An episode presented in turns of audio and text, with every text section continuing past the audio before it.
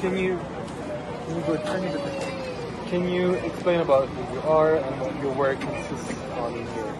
Absolutely. So my name is Nicole and I'm from US.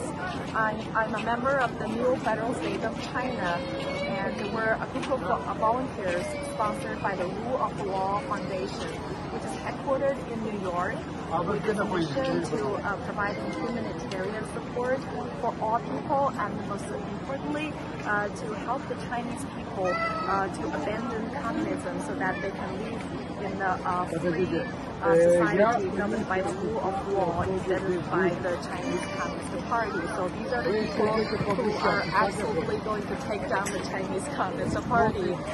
Care about humanity, we care about the women and children because they're the most innocent, the vulnerable victims of this war. So the Rule of Law Foundation provided the, the largest tent uh, so every day we're receiving anywhere between 500 to 1,000 women and children. Because most of the refugees coming across this uh, border line, they're women and children. And uh, uh last night I saw a, a woman who's like seven or eight months pregnant and she her husband is living in Ukraine, going to fight the war, and uh, she was holding a toddler.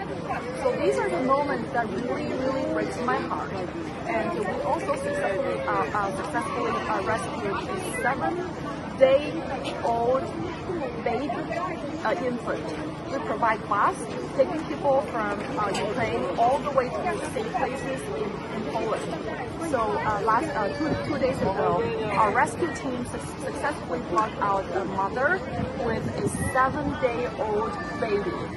And so um, uh, every night, uh, starting uh, like 8 or 9 o'clock, all the way to like 3 or 4 o'clock in the morning, we see hundreds and hundreds of moms and babies. And so the uh, Red Cross and the Polish army, uh, for the women and the children to our tent because our tent provides the best uh, humanitarian aid.